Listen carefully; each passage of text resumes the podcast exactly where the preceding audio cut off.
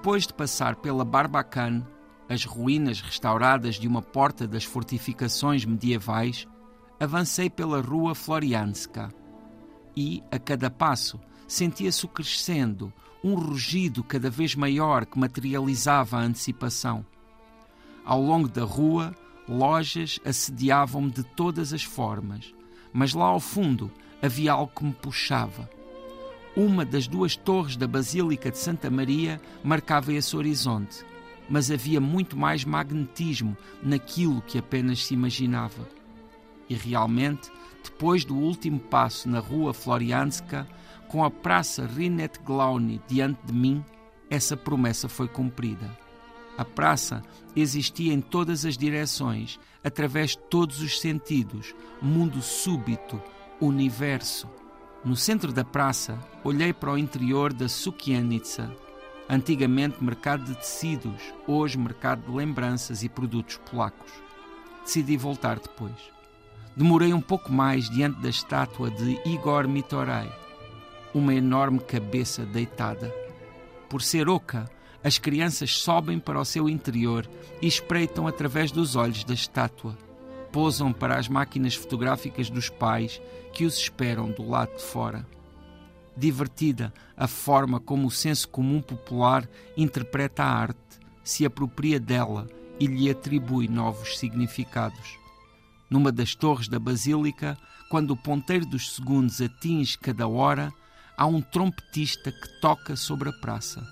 Fiquei alguns instantes em expectativa, até que, de repente, a primeira nota, a segunda, aquela breve melodia. Distingui o trompete na janela e, quando terminou, a mão do trompetista acenou sobre a praça. Acenei-lhe de volta, como se ele pudesse ver-me.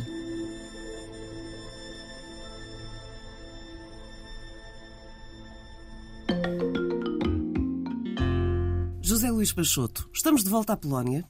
Já lá estivemos no Tanto Mundo, desta vez na segunda maior cidade, uh, Cracóvia, e estamos também perante uh, mais uma cidade que foi devastada pela Segunda Guerra Mundial, mas ainda assim no centro histórico podemos encontrar, por exemplo, uma Basílica de Santa Maria que de alguma forma escapou aos uhum. bombardeamentos. Uhum.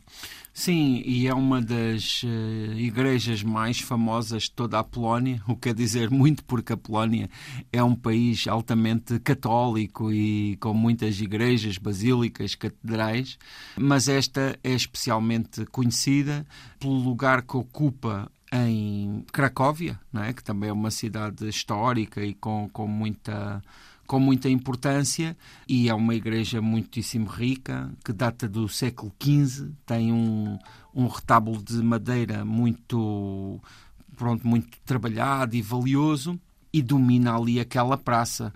Quem vai de visita, uma coisa que gosta sempre é de esperar pela hora certa, porque na hora certa há sempre um trompetista que lá no topo de uma das torres, assim mesmo bastante alto sobre toda a praça, toca uma pequena melodia que, curiosamente, é interrompida, é bruscamente interrompida, porque é, isso é feito em lembrança do dia em que um desses trompetistas foi assassinado quando tentava avisar da invasão da cidade que ele conseguia ver desde lá de cima. E pronto, e essas são umas daquelas histórias não é, de, que se contam sempre e que acabam por, de certeza que enquanto nós estamos aqui a falar, algum guia turístico estará lá a contar nessa praça em Cracóvia mas que na verdade também acabam por contribuir para depois para esse imaginário todo. Aquilo que é certo é que efetivamente é uma praça muitíssimo movimentada, rodeada de esplanadas, com uma vida incrível e que, sobretudo em dias de sol, é uma praça muito especial. Ora, estamos. Falaste aí no Sol. O Sol leva-nos também aqui a orientação eh, em termos geográficos desta cidade, fica no sul da Polónia. Sim, mas sabes que eu falei no Sol, talvez inconscientemente, porque nestes países, que são países que sabem o que é o frio, não é? Quando há De uma sol. Forma que nós não imaginamos. Que... quando, sabem, quando, há, quando há sol, uh, normalmente aproveitam-no uh, ao máximo. E em cidades como Cracóvia, os parques, estas praças, em dias de sol, eu acho que nós até ficamos também mais motivados por vermos a forma como toda a gente está a aproveitar aquele privilégio. Porque realmente, eh, noutros dias, seguramente que, que não é assim.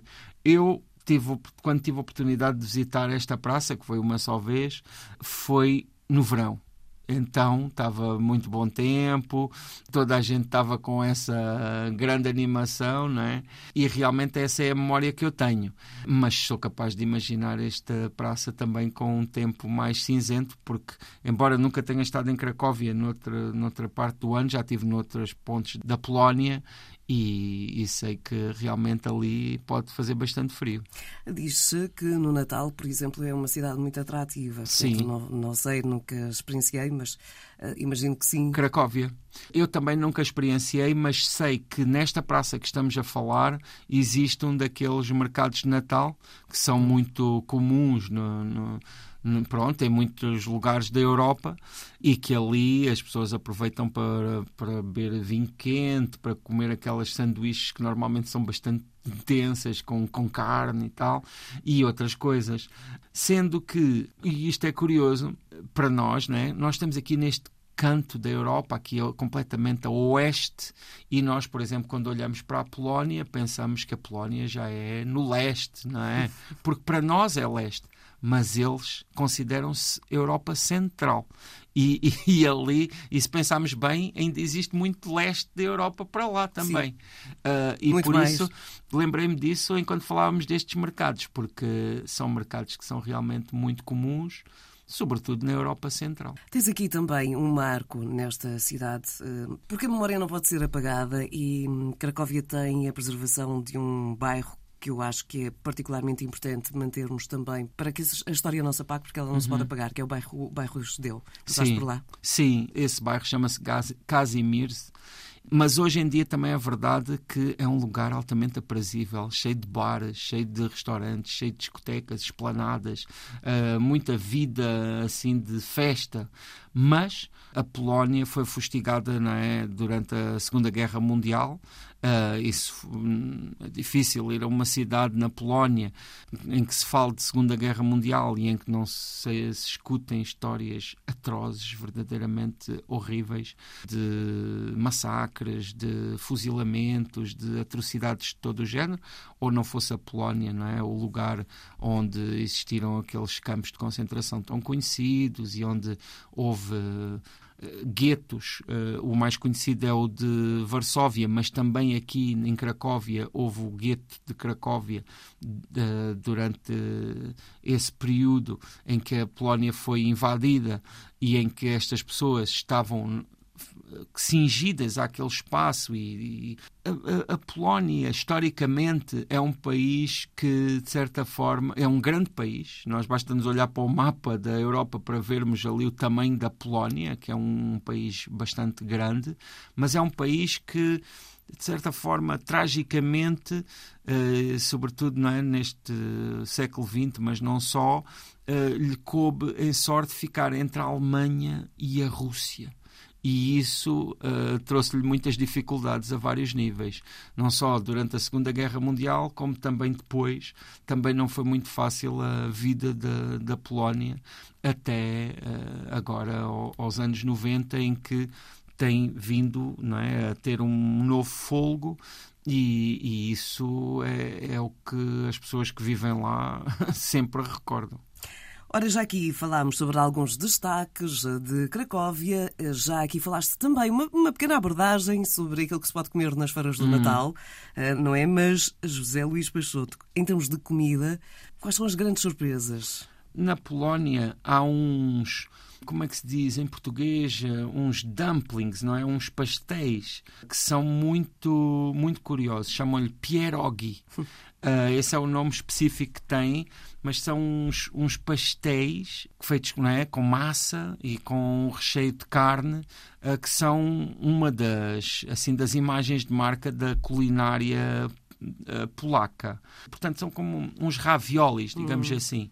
Mas pronto, depois há as sopas, há as carnes. Sabes que estes são países de muita carne. Claro. Mas os pierogis eu acho que seria talvez assim a imagem de marca. Não sei se é isso que as pessoas comem em casa todos os dias, mas o que eu te posso dizer é que se andares lá por aqueles restaurantes mais turísticos e tal, é sempre isso que eles estão sempre a falar. E são bastante bons. Olha, só de pensar nisso já estou com água na boca. Olha, eu vou deixar-te então ir à procura de pierogis. Em Lis... É capaz de haver em Lisboa também. vamos, vamos tentar, vamos ver. Agora em Lisboa há tudo. Pois, portanto, mais para cá, mais para lá, há de haver pierogi para que possas matar saudades deste, deste prato ali muito consumido na Europa Central e de Leste. Também é verdade. José Luís Peixoto, obrigada. Tanto mundo em permanência nas plataformas de podcast.